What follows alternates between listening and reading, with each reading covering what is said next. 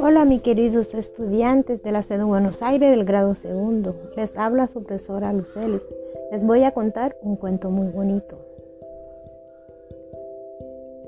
Tiene como nombre Hasta que podamos abrazarnos.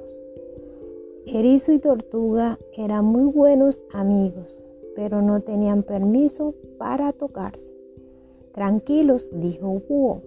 Hay muchas maneras de demostrarle a alguien ¿Qué le quieres? Erizo probó con un saludo. Tortuga puso una cara graciosa. Eso hizo reír a Erizo. Erizo escribió una carta y Tortuga le contestó con otra. Y cuando Tortuga se puso a bailar, Erizo bailó con ella.